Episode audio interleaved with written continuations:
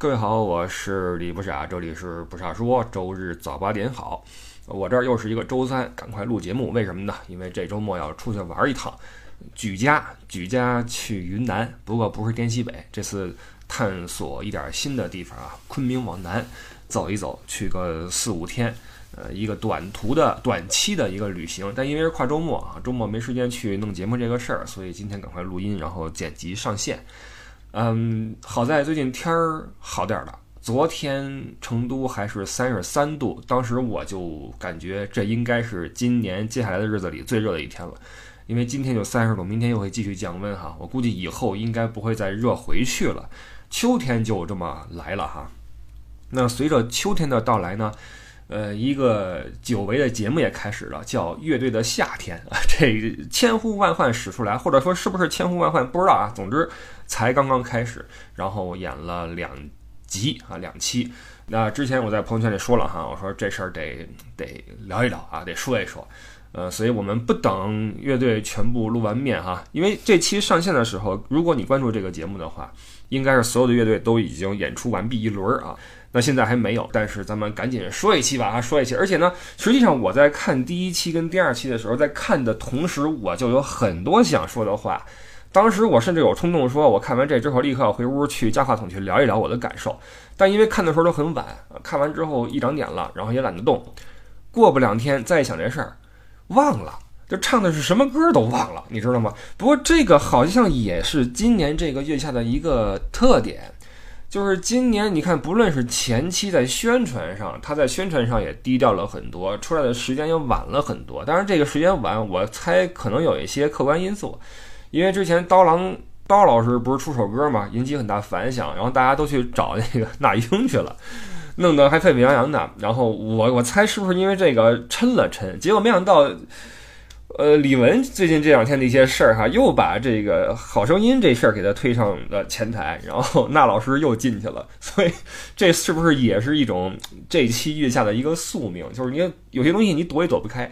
呃，从宣传上就有点滞后，推的时间也晚了，对吧？都秋天了，你号称乐队夏天来了，而且从它前两期播出之后造成的。反响上也远不如前两季来的更热烈一些，对吧？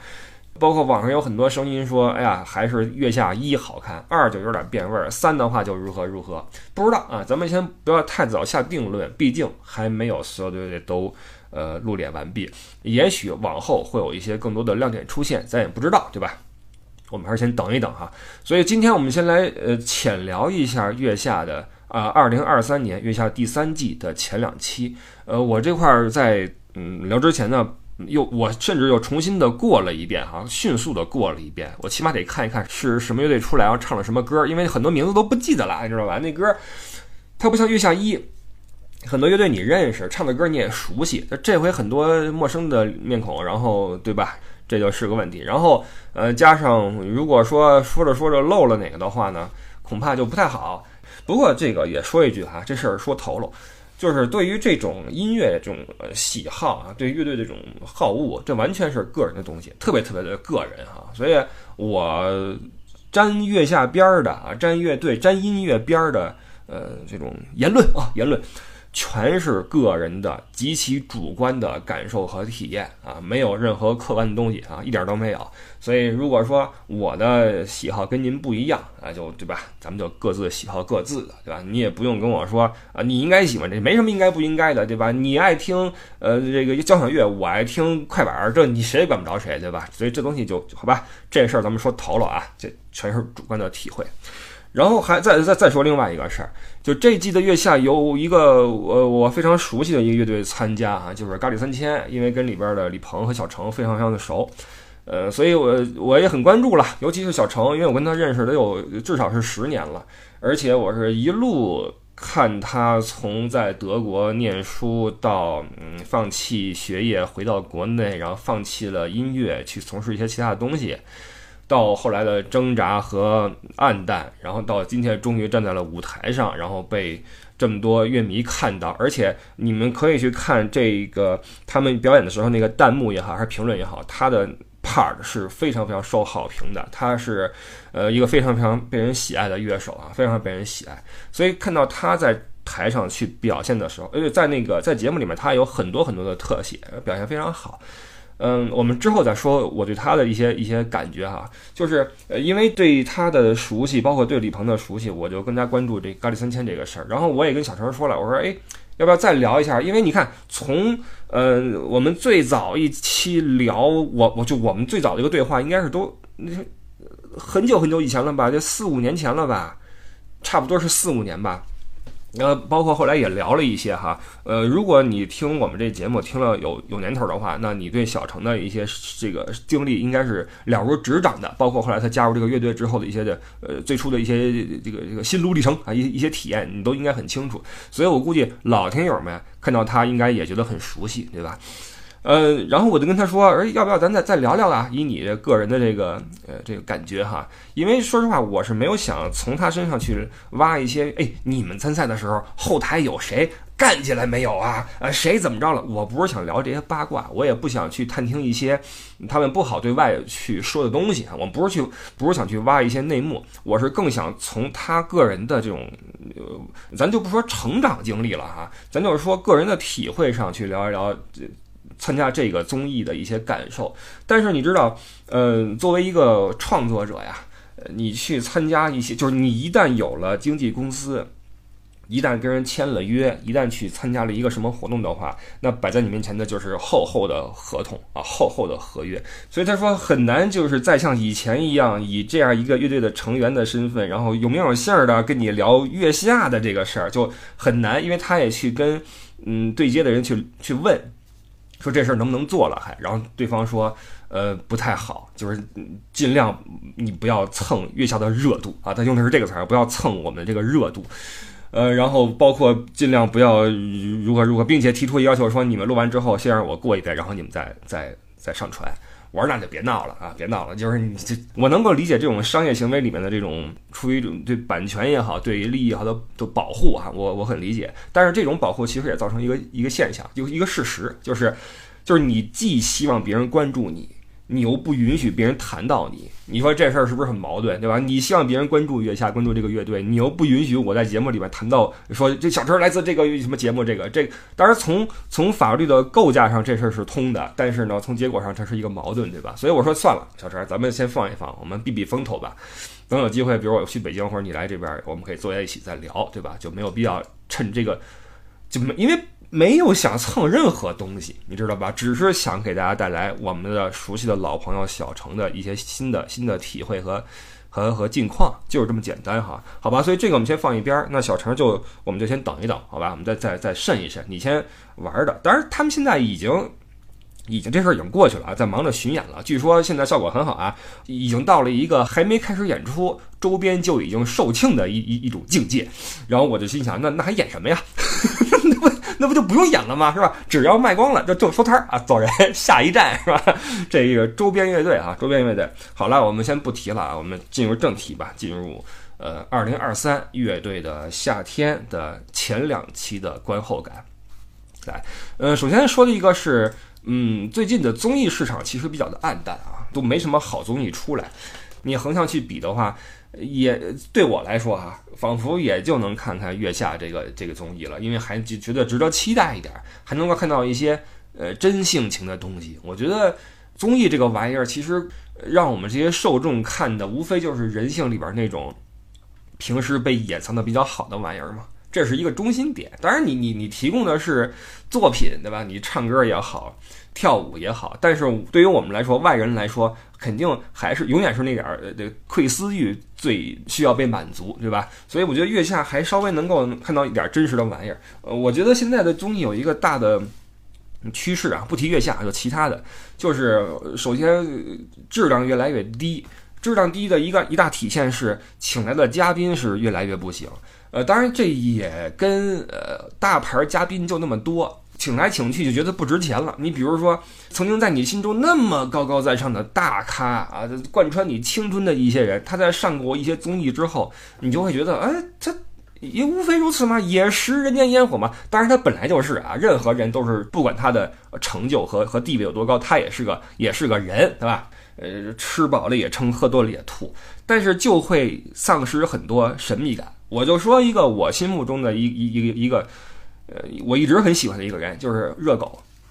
就是我看热狗上了很多综艺之后，我当然不会因为他上综艺多对他有有有有看法有改变，因为他是很真实一个人，他贯穿始终的都是他自己。但是当我看到他身边那些阿猫阿狗的时候，我觉得哇靠，这都行啊！这就就就呃，一个是导师们因为长时间的出现丧失一些神秘感，再有一个呢就是这些综艺请来的那些参赛选手们实在是就是任何综艺都是第一季还行，越往后越水，超级水。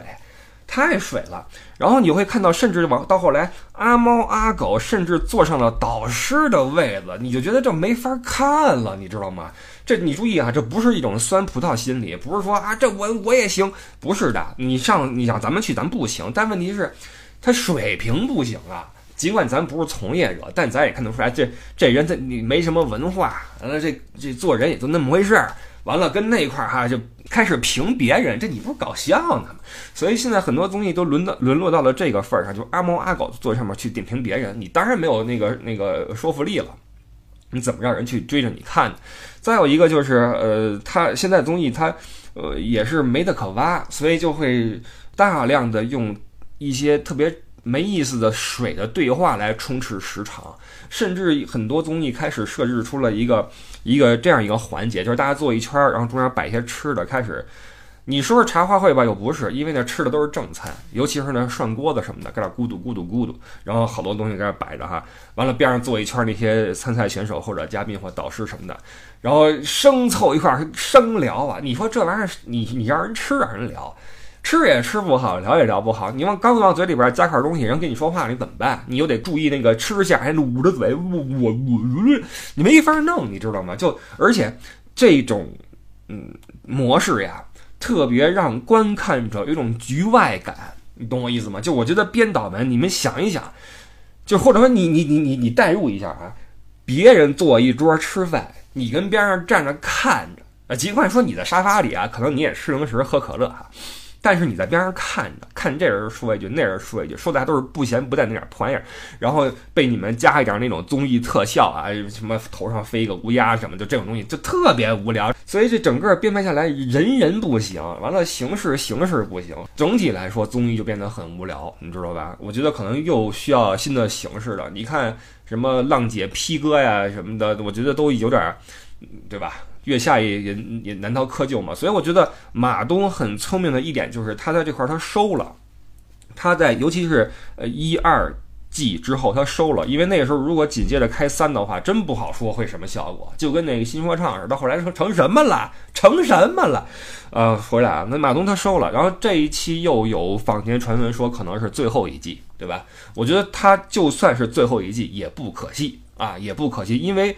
三季你都请不来的乐队，可能你再开第四季，他还是不会来。而那个时候你能够请来的，那就是对吧？要么就是回锅的，要么就是那些真的是 真的是那什么的了，就就就就不行了，好吧？哎呀，废话有点多哈，来吧，说一说我们这一季月下的一个开场。开场的话，四位导师都上来，哎，你是四位吗？高叶上来有表演吗？我忘了啊。但是让人印象深刻的是大张伟，大张伟唱又开始标志性的胳膊是那种往下怼的那种扫弦，咣咣咣来了首静止啊！这首静止真的是太经典了。嗯，可能没有经历过我们那年代的人无法理解我们听到这首歌的一种感受。可能你听的就是对于很多年轻的乐迷来说，他们所听到的歌都是别人翻唱的，他们心中的第一版。比如说静止，他们可能听到的是杨乃文的啊，或者是别人唱的，而不是大张伟的，或者一些 Beyond 老歌，他以为是邓紫棋的，所以他在听到这首歌出现的时候，他没有我们心中那种时过境迁的感觉，你知道吗？他会有一种给你拽回到过去的记忆那种感觉。静止这首歌是我那时候，你像我才十几岁听的啊，就是大张伟真的是在我们心中是永远是那个时代的一个重要的组成部分。为什么我如此的喜欢这个人？他的综艺感是非常好，而且他的脑子很快，而且这个人他本心是很善良一个人，他长那个样就挺善良的。我老觉得啊，大张伟长得呀，他那个眼睛啊有一个泪腺，你知道吗？就是有一个那种就像在哭的感觉。就所以大张伟他那个眼神是给人一种很很很真诚的感觉，他很有少年感。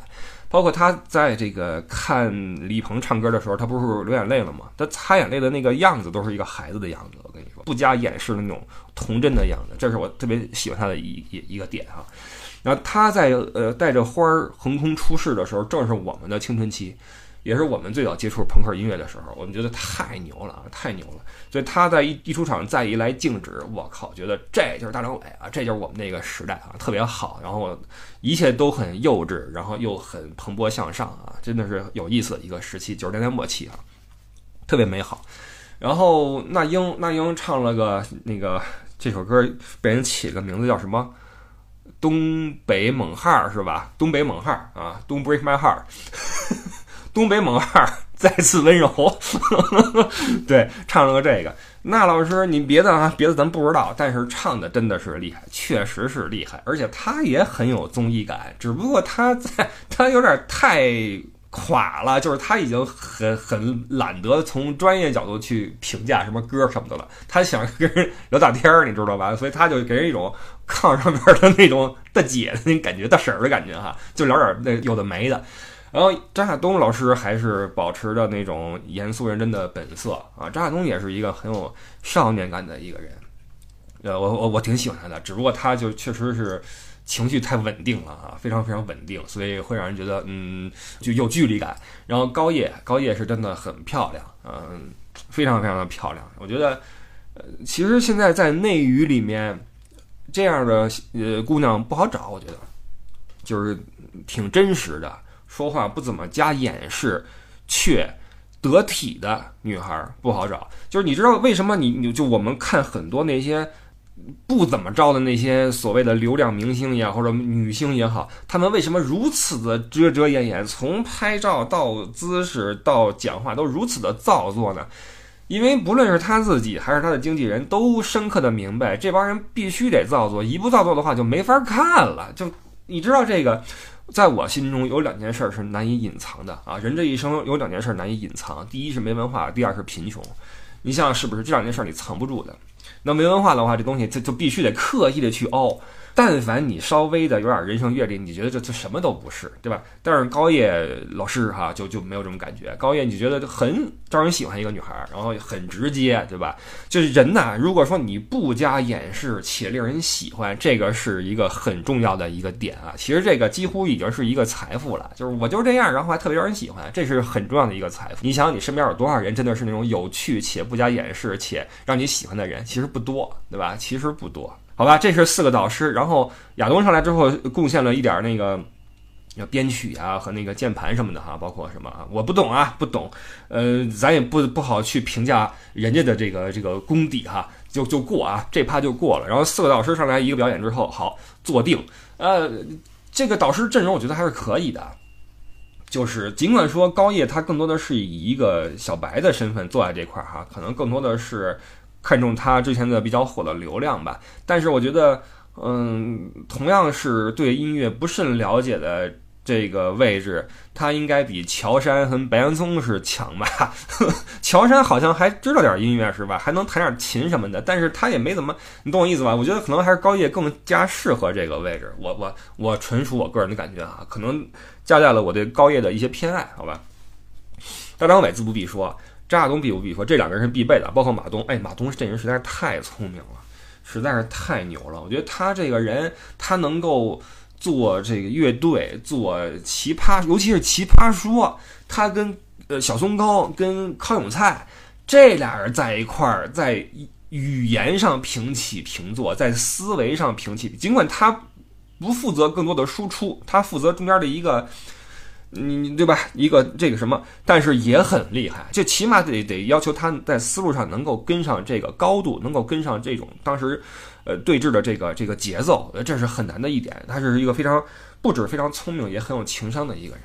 总之，我觉得比以前的乔杉呀。甚至清风都要强。清风他虽然说是专业人士，但他不说话呀，他真是来看节目的，什么都不说就没法弄，他没什么综艺感，这人你知道吧？所以还是请一些好玩的、能闹腾的在上面待着比较好。好，然后呢，按照演出顺序哈，我们来过一下都是哪些乐队。如果你看了这两期的话，我猜测是不是现在让你想的话，可能你也就能够想出来四五支乐队的呃作品让你印象深刻了吧？因为毕竟十几个乐队都演出过了，我觉得很可能你也跟我一样，很多乐队的名字你没记住，呃，唱的歌没记住，要不歌名不知道是什么，对吧？总之就是这么情况啊，所以我一个一个捋一下。第一个出来的是新学校废物合唱团吧，是这个名字吗？唱的一个叫《再见林尼尔》，呃，就当那过去都是假的，什么这么一首歌，东北什么教父来着？那是刘骜对吧？刘骜比较垮的这么一个哥们儿在上面。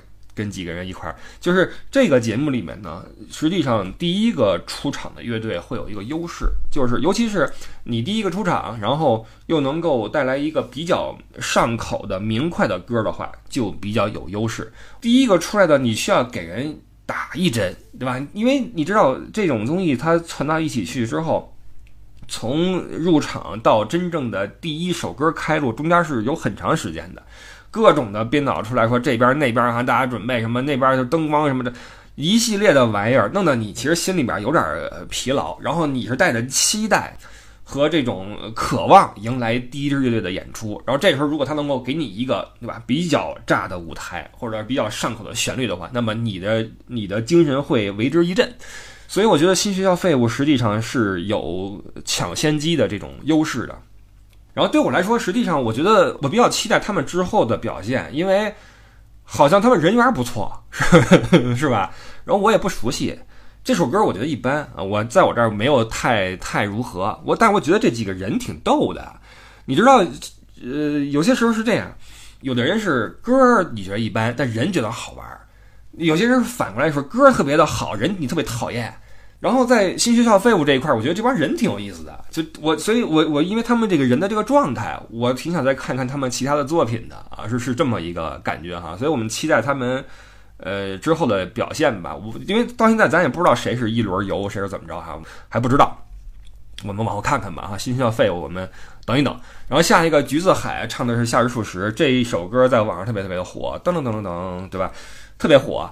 嗯，还行。对于我这种老帮菜来说，呃，对网上东西没那么熟的话，就就只知道这个前奏吧。然后我觉得这个氛围还可以哈。月下的一个厉害之处是它，呃，后边的屏幕动画设计跟那个乐曲是有高度的搭配的，就适配性的。我不知道这事儿是谁去做的哈，做的是非常非常好。这个团队很厉害。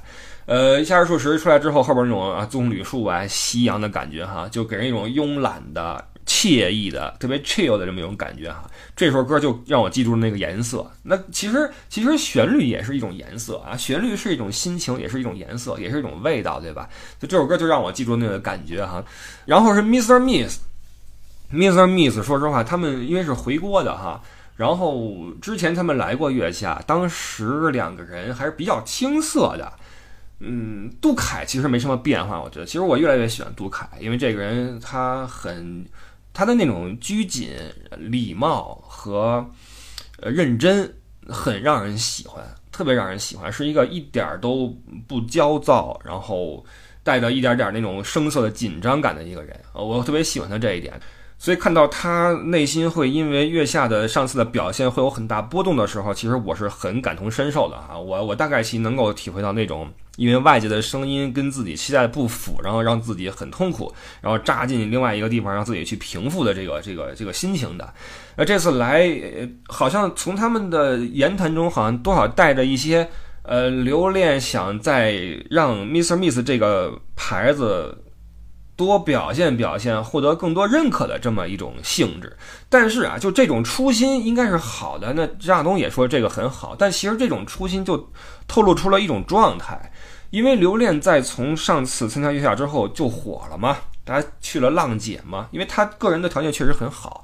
他那次去我就很喜欢他，呃，只不过就没有他表现也不多，对吧？但是后来随着他在各个地方的呃出镜率的增加呢，他的舞台经验越来越丰富，人也越来越全面，也越来越被人喜欢，然后身上的话题越来越多。但是与此同时呢，我说一句可能会招骂的话啊，在我的眼里面呢，实际上留恋现在的留恋，随着他技巧的纯熟以及表现力的这种完善，就在我这儿我就直说了哈，我觉得略有点油腻的感觉，就他的舞台现在已经你能看出来是精心设计、精心的表现，不论是每一个转身，还是每每一个回眸，包括甩发，甚至。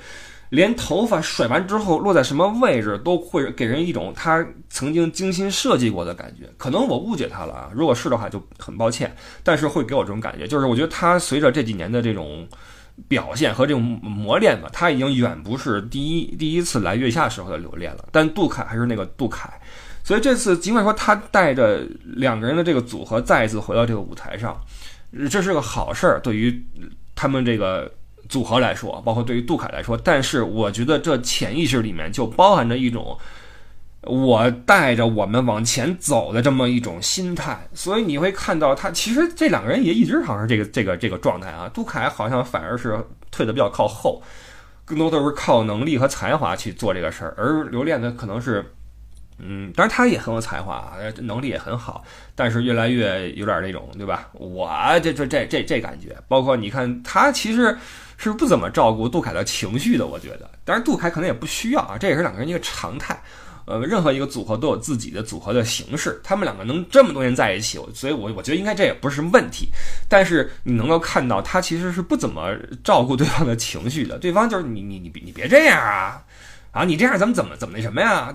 他是这么一个感觉，呃，这是我对 miss Miss 现在的一个感觉，包括我对刘恋现在的感觉。尽管说刘恋她依旧是非常漂亮，然后很迷人，而且他的这种迷人呢，我觉得是一种男女通吃的迷人，你们觉不觉得？啊，它有一种那种妖气在里面。我也看到一个词儿哈，叫鸡味儿，就是那个我们说歌姬舞姬那个姬，霸王别姬这个姬，有种鸡味儿在里面，有越来越强的鸡味儿的表演。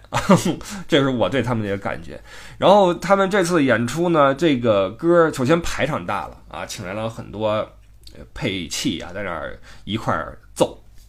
那歌也不是那么的爵士了哈，起码有点那种旋律在里面。哎，对了，他这个词写的很好啊。呃，这歌一响哈，这个词儿叫什么？等着你，他们等着你，你等待着张开你出生的白羽翼。春雨五画笔，猎人举剑柄，等待着教你丛林规矩。爱着你，他们也爱着你，爱着以爱的利器重新雕塑你。阿芙洛狄特餐厅的摆设，断了双臂才是安稳的美丽。哎，他这个词儿哈，我特地 copy 过来念了一下，我觉得还是，嗯，你说矫情也行，但是是经过设计过的一种。怎么说呢？用用有些观众的话哈，说这俩人一出，你手里边你刚刚还听着什么橘子海新学校废物，还跟那儿拿着啤酒晃悠呢。这俩人一出，你就得换了，你就得换红酒杯了，或者起码得是个威士忌啊，就就这感觉了。阿弗洛狄特，这这来了，包括这个词儿一出哈，你就就，哎呦，这个你得琢磨一下啊，得得得听一下。呃，这首歌还是可以的，表现也可以啊，整个舞台也可以。嗯，抛去一个话题，就是他们到底是不是个乐队啊？就就乐乐队的夏天，这俩人一个拉一个，呃，或者一个弹和一个唱，然后其他交给别人，这算不算乐队？咱们再先不说啊。包括那那那年那丝丝雨帆，算不算乐队？咱先不不提这个。呃，表现是可以的，歌也可以，但是那必定这种音乐形式它没有那么上口，没有那么的，它不怎么吃现场。你像很多乐队，它是吃现场的，比如你你在电视里看是一回事儿，但你去现场就特别特别嗨啊！比如像咖喱三千这种人来疯这种啊，就特别嗨，这种就不是这种。我觉得你在现场跟在电视机前可能可能差别没那么大，所以他们可能往后也不会走太远吧。我猜测啊，就是这么个情况啊。嗯，对，这就是 Mr. Miss 给我一个感觉，因为他们是第二次来了哈，我也关注了一段留恋，因为挺漂亮的啊，挺漂亮，但是就是这种感觉啊。但是这这个词儿是可以的啊，这个这这个词儿啊有点。想起哪首歌呢？伍思凯有一首《五月光》，你们听过没有？一首颇有一点儿呃西班牙风情的那种，对吧？响板一打哈那种感觉。那首歌的词儿也还行，写的很利索。那整个那个歌就很利索，然后你一听就想有点想，哎，胸膛要挺起来，就想就想跳起来了。你就觉得自己穿一小皮鞋就就拉丁就就起来了，你知道吗？就起来了。那首歌的词儿是利曼婷写的啊。然后这一首叫《低语》的这首歌呢，作词是刘恋和沈新成啊，这个词我觉得是写的是动脑子了。OK，下一个出场的是柏林护士。柏林护士这个翻译啊，它省了一个词儿，其实叫 Berlin Psycho Nurse。Psycho 就是神经病的意思嘛，对吧？所以这应该叫柏林神经病院护士或者柏林神经病护士，对吧？但是他最后给改成了叫柏林护士啊，还是还是稍微的低调了一点。然后他们的歌有点那个像，有点像德国的 Rammstein，就是这边叫战车是吧？就是一种工业风格，非常工业的一种很燥的一种风格。然后中间他们这首歌有一段那种碟中谍的感觉，当当当当当当那感觉。然后这歌也是讲的用英语哈，全部是英语在讲一个故事，讲的是一个很有画面感的，有点像什么呢？像周杰伦那个《夜》的第第第七章还是第九章啊？一直是在讲一个主基调是暗色的一个故事啊，就是压抑的，然后神秘的，然后有着转折，有着一些这种神秘感的这么一个故事。整个舞台是挺吸引人的啊，就是我我听不懂，但大受震撼，就是 这这个感觉，我挺喜欢这种燥的感觉的啊，是单门的一种硬核的感觉，给我留下很深印象的一个是他们这个主唱，另外一个是吉他手老顶，这哥们儿。长得有点吓人，就他有点像那个 psycho 的意思。就是如果说他们这个乐队的名字里面 Berlin 归一个人，Nurse 归一个人的话，他一定是负责 psycho 这一块的。就是我觉得这哥们儿那眼神，他感觉还是挺友善跟和蔼的啊。但是他要是瞪起眼睛来，或者怎么着，一沉默，挺吓人的。往轻了说，起码是这个神经质起步；往高了说，变态是 是比比较常态的一个感觉啊。不好意思啊，我开个玩笑，开个玩笑，我就说这人的眼神特别的凶狠，特别凶狠。我觉得他还是给人一种这种感觉，就是就是他如果说。有朝一日进军影视业的话，我觉得导演会让他首先安排一个是这么一个角儿啊，就是一个狠狠角儿给他啊。这是呃柏林护士，他们的舞台还是挺好的，然后也挺费油的，是吧？那火咣咣的冒啊，就挺有气氛的。我觉得现场还是比较喜欢这种东西啊，我我也挺喜欢的。往后往后是康士坦，叫康士坦变化球吧。呃，他们的这首歌我是非常非常喜欢的。呃，你可以说我没品，可以说我俗气啊，没关系啊，我非常的喜欢他们这首歌。首先，他们这几个人，嗯，一个是主唱，另外一个是那鼓手，这两个人给我印象非常深刻。这个主唱跟二手玫瑰的主唱梁老师俩人是同岁的，有点颇有一点那个德纲跟智颖的感觉啊，就是这哥们儿眼神很清澈，然后给人一种很很很，就是他们这是一种典型的叫什么台团是吧？这么个词儿啊，台团或者说对岸的这种。做艺术的人的一种，是不是普遍的呀？普遍的感觉就是很谦逊，然后很真诚。他那种眼神中闪烁着真诚。大张伟虽然也真诚，但眼睛小看不见啊。这哥们眼睛大啊，闪烁着一一汪一汪真诚看着你。然后他的那种表述也让人很动人。然后是那个鼓手，说真的啊，这个鼓手吃亏在他的那个感觉，我不是说颜值，而是他那脸特别丧。特别丧，就是从乐队前期的那个团建那个过程，到后来在台上台的过程吧，都脸都是耷拉着的。其实从他的那个表达来说，哈，包括这种私下里他们之间的那种对话来说，你觉得他这个人其实应该也也是一个，哎呀，就是没有那么丧和那么生人勿近的感觉，在那种外表给人一个真感觉。然后这鼓手另外一个地方啊，就是他那个鼓编排的，注意我不懂啊。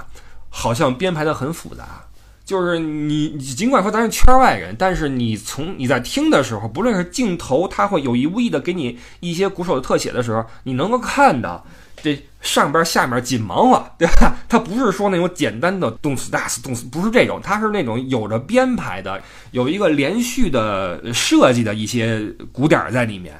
我觉得好像有点复杂啊，好像能够显示出要么是功力可以，要么是对音乐的理解还是可以的啊。我不懂啊，我纯纯纯属胡说啊，纯属胡说。然后说这首歌，这首歌我非常非常喜欢。呃，他们来的时候就说了，说我们来的目的就是让大家知道，美好的事可不可以发生在我身上，是我们唱的。那从这句话来看的话，仿佛这首歌是非常非常火的啊。但说实话，我没听过啊，我没听过。但是我一听我就不行了。我就被唱进去了。这首歌是在前两期节目里面第一次让我有流泪的冲动的，或者是流泪的反应的这么一首歌啊，让我就真的唱到了我的心里去。他们的那个编排非常好，就是这首歌的主旨以及词以及那个呃后边的音乐的那种虽然简单，但是能够很好的契合到那种消沉的且没有什么生气的一种感觉，你知道吗？就是一开始他那种呃带着一点失望的那种低吟啊，特别符合一开始那个编曲。然后整个这首歌又很复杂，它是一种混合了带着冷静的失望，带着躁动的绝望，以及让你看到绝望中的那种力量。它混合了这么多复杂的情绪，而且它有一个推进，带入到情绪里，然后情绪再有一个爆发。词写的也好，我们半推半就的人生怎么过啊？我靠，这太牛了！而且他在呃后期的副歌的时候，会有应该是边上那个贝斯吧，他在用呃那种嘶吼的声音去做一个电音，呃，他的这个电音这么一电，再混上主唱的那种声音之后，这事儿这就就一下就推起来了，就那种绝望中的那种嘶吼感，那种无无奈感啊，就一下就起来了。然后突然，这个躁动的声音戛然而止，女生进来了啊，什么这个那个的，就我忘了词了哈，一下静下来，这首歌就一下就收回来了。然后我以为这首歌到这儿就停了，实际上我觉得到这儿停也没什么毛病，到这儿停的话就一下收回来，让你激荡的那种情感呀，随着后边的那个女声后一个回响，会让你有一个回味和意犹未尽的感觉。我觉得这是这这个时候收的一个效果，但是他们呃。在后边又加了一段，加了一段尾奏，就是一个宣泄，就是一个释放啊，疯狂的释放。那这个对于现场的观众来说会更加成立，因为他就把那个后劲儿，就不让那个后劲儿去在你心里去空落落的回荡了，他是帮助你一起把这个后劲儿全都打出去，全打出去，就把整个的情绪推的又。推得更高了一点，所以对于现场来说，我觉得这是一个很好的一种呃结尾吧，一个一个一个一个结尾。然后他这歌也让我想起了另外一首歌，另外两首啊，一个是刺猬的那个火车啊，火车驶向云外，梦什么安魂九窍，还有一个是茄子蛋的浪子回头啊。我觉得这几首歌里边都有一种相同的情绪在，而且在歌的编排上也有有点类似，所以茄子蛋浪子回头大家可以去去听一下啊。呃，然后这是科尔的变化球，然后我我就会期待说他们还会不会有其他的同样上佳的作品了，因为其实一个人或者我们说一片歌手，就是你只有一张唱片的歌手，也就是说你的创作力只有那一下，你没法持久的输出啊，这样是很多的，包括之前那个康姆士是吧？康姆士唱的一首歌是很好听的，我忘了歌名是什么了。呃，你要如何我们就如何是吧？那首歌很好听，但他们之后其他的歌你觉得哦就 OK 啊就 OK，所以呃他们啊，康尔坦妙球，我不知道他们之后还有没有其他的很劲爆的或者很抓心的歌能够继续带他们往前走啊，所以我期待这个乐队之后的表现，然后再一次呃提一下这个主唱非常的真诚。呃，他们这种真诚里面，甚至还包含了一种期待被了解，同时又害怕引起他人误会的那种小心翼翼，你知道吗？呃，他说了一个话特别的感人啊，就是，呃，你是孤岛，他是孤岛，我是孤岛，但是如果你仔细看的话，孤岛和孤岛之间是有桥梁的。我靠，这句话。这哥们儿啊，这个人，包括这首歌，我真的是让人这个眼睛发酸啊，眼底发酸。好，然后我们就下一个吧，下一个啊，鸟壮的二十五。说实话，就如同呃新学校废物第一个出场有一个优势一样，他们在呃科尔的棉花球后面出来也有一个劣势，就是前面那个实在是让人心里面，你知道抓心的玩意儿啊，是很费心力的。就你宣泄之后，你会有一个。需要休息的那个时间，你得缓一缓啊，你得缓一缓。所以，如果说接下来是一首能让你缓进去的歌，那还好，对吧？那还好。但如果接下来又是一首需要你跟着蹦，但是又没有那么强的感染力的歌的时候，就会有点吃亏。所以，鸟状的二十五呢，从他们乐队的这个名字“鸟壮”到二十五，你看他唱的是二十五岁的一种心境，应该是啊。包括他们自己人也很年轻，包括这个歌的编排也是，也也不复杂。所以我觉得这整个乐队给我一个感觉，就是他们尽管说表述了二十五岁的一种心境，这个心境也很真实，也很有节奏感，也能够打动那个时期的人。但是他们整个鸟状的名字，二十五的这个这个感觉，包括这首歌的编排，在康士坦乒乓球后边的话，就吃亏了啊，就吃亏了。包括你看月下这个舞台是有很多老炮乐队的，当你看到了这些老炮在台上的表现，以及他们对音乐的处理和那种抒发的形式之后，你就会。明白什么样的乐队还需要更多的打磨，或者需要更多的经历吧？我我这这是我的一点感觉哈。所以他们的表现可能对年轻人也会比较好。我我会觉得，如果有一个大学生什么音乐节，或者大学生乐队校园乐队巡回演出，他们去的话，应该是非常非常好的。但是你想一想，月下的舞台，对吧？你往前说新裤子。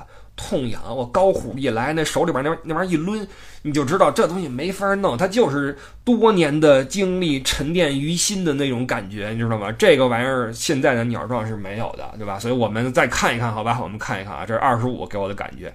往后，刚新的龙王啊，龙王，说实话，这歌我没听明白，呃，不论是。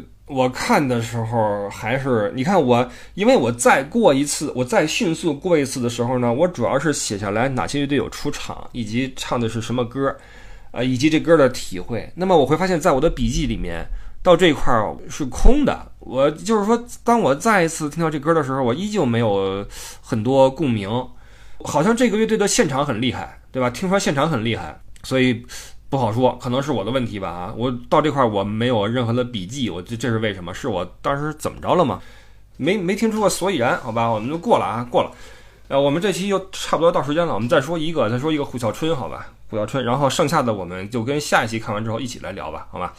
呃，我们再说一个《虎啸春》，叫《沉迷浪漫与慌乱的临时商场》。你这歌我这名儿我肯定得再去扒一遍才能记住啊，不然真记不住。其实他们的这个表现呢，就是这个这歌啊，我也没觉得太怎么样，就记住一句：我们站在桥上看着雨水打到上网，不停的唱这一句。这乐队其实有点仙气儿啊，有点仙气儿，不论是那个主唱还是那吹笛子，我们待会儿说吹笛子的啊，有点仙气儿。我觉得一首歌，如果说你想让他人去听懂的话，你当然要找一些，要么是你原汁原味儿，你期待着能。Get 到你的点的人出现，要么是你做一个破译，你用一种其他的方法能够让更多人听懂。那这首歌在呃一句话上面用了很大的篇幅去表现啊，不停的说我们站在桥上看着雨水打捞上网。我相信这个情景对于创作者来说可能是很重要的一个点，可能是整个创作的动机的出现，但是。你如何能够让他人明白你这个事儿，就是个问题。反正我是没太明白。呃，看过他们之后的一些谈话的时候，我好像知道了一点他这句话的意思，但在唱的时候，我是没太明白他想唱什么。而且旋律，因为歌词如果说你一直在重复一一句话的话，那么如果你没有能够让对方明白你什么意思，那你的旋律又又没有那么上口的话，就可能会比较吃亏。所以我觉得胡小春。我觉得他们是一个挺有意思的，且挺有仙气儿的一一伙人。但是呢，这首歌没太抓住我的心啊，没太抓住我的心。然后说下那个吹笛子那哥们儿，简直是太好玩了。呃，他在之后的那个采访里面给很多人很深的印象啊。呃，就是一开始让他说话的时候，你会发现这哥们儿比别人，就是我们说谁谁谁反应慢会比别人慢个半拍，这哥们儿不是半拍，这哥们儿是四拍起步。就是别人都跟那儿鞠躬完了，都他那儿哎，大家好，我们是什么什么？完了，人让他说话，他来一句一二三，来 check 一下这麦。你你如果你想 check 一下麦的话，一二三或者一二一二都够了。这哥们儿来个一二三，完了还来一个四五六。就说实话，最开始到这块儿，我甚至还以为他是不是有点故意的在玩这个效果，一二三四五六，哎，老师好。后来一看不是，这哥们儿是真的。用他的话说，很飞啊，在台上一站，别人跟那块叮咣叮咣，他那一站，只要自己那笛子没开始，我就跟那儿站着。然后你问他什么感觉，他说我很飞。就是你就明白这哥们儿一定是一个非常我们说返璞归真的一个人啊，一个真人。这哥们儿是个真人。为什么这么说？你看他后来在对话的时候，他根本就不跟着别人走，他的思绪都不跟着别人走。然后说着说着，突然开始说：“哎，彭磊，我特别喜欢你，我特别喜欢你们那个庞宽。”然后说：“我能过去抱你一下吗？”然后就下去去抱彭磊，还抱错人了，抱成摄像师了，简直了！就这一套下来之后，你觉得这人太神了。然后啊，然后这个点来了哈，这个点来了。我相信，只要你看了这个节目，多数人应该跟我有一样的感觉，就是你看他抱彭磊的时候，就是你你。就我啊，我差点就眼泪就滋出来了，就那个感觉是特别的好，就是你会发现，我靠，我们有多久没有这么真挚的用拥抱去表达就人跟人之间的情感了？那同时，我们就算拥抱的时候，也都是那种克制的和礼貌的那种拥抱，但是他真的不是，他是那种完全的把自己的感情融进这个动作里的一个表现，你知道吗？他把脸深深的。埋在彭磊的肩膀里，包括他去跟大张伟、跟马东的拥抱，特别的真挚。然后同时他又去抱那英跟高叶，这个时候我说实话，我是捏着一把汗的。我会想，这么仙儿的一个人，别回头也来这么，因为你这种动作啊，就他真的是。他把脸埋在他的肩膀里面，然后左右的在蹭啊，就像个那种孩子一样，你知道吗？就像个孩子跟父母那种情感一样，在蹭那种真诚的那种喜爱啊，那种，我靠！然后他去帮大英的时候，我我捏了把汗，我说这要是也这样的话，会不会不太妥？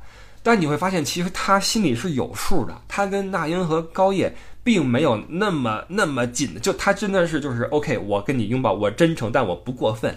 然后他跟马东、跟大张伟、跟彭磊，真的是特别投入的一种啊！我的天哪，我怎么描述啊？那个瞬间啊，就是，哎，我这这我没法说，真的是我我我再说的话就有点受不了了。嗯，那一幕，我觉得如果你看过的话，你会明白我的感受；如果你没看的话，我建议你，呃，就是月下还是可以看的啊。还就是说回来。呃，横向去比那些找来阿猫阿狗攒一个局，咕嘟着火锅，然后谁也不敢吃，在那尬聊的那些综艺。月下尽管到了第三季参赛的乐队的水平，平均水平可能稍微那什么一点儿，然后大家的嗯，咱们直说啊，呃，第一季为什么好看？因为第一季大家没有功利心，都是玩的是真诚，什么名次无所谓。你看。在 PK 的时候，面孔找的是谁来着？然后反光镜找的是新裤子，不在乎晋级，我不不去挑一个特别这个我说我有把握的人，无所谓，我们就玩就是高兴。我们这个一一起过来的朋友们一起来唱歌就是高兴。第一季的吸引人的点，这是一大块，包括其他的综艺，你你说唱综艺为什么第一季好看？来的人比较牛，再有一个大家都是一个比较 real 的状态。到后来人设也出来了，也开始顾虑也来了，呃，功利心也有了，就会有影响。但是月下三它还是有着呃我喜欢这档的综艺的那个点的，就是它的真诚，呃，真诚以及那些人的优秀，你知道吗？哇，太棒了！这期我们先说到这块儿吧，好吧？然后我们下一期呢，我们把。呃，接下来目前在这个周三还没有出场的乐队的表现，以及我们接下来还有很多我喜欢乐队啊，呃，我们一起来聊一聊好吗？然后这个可能是下一期，也可能是下下期啊，因为下一期也可能我会聊一聊这次周末出去旅游的感受，好吗？好吧，感谢您的支持啊，我是李不傻，然后我们就下个周日见吧。然后我的个人的微信是不傻微信一，不傻微信的全拼加阿拉伯数字一。如果你想进群的话，可以加微信 l e y o u e d d i e，这是我们群主艾迪的微信，你跟他说入群就好。啊，同时在我们的公众号“不傻说”里面能够看到我们呃接下来推出的一些旅游线路啊。那么在九月中旬，我也会亲自去一下高加索地区，我会去看一看那边的那个食食材的一些情况，因为我们已经推出了阿塞拜疆、亚美尼亚和格鲁吉亚的一个三国游啊，路线已经放在我们的公众号里面了，你可以去看一看。好吧，这是我们接下来的一些打算，然后我们就下周日早八点见，拜拜。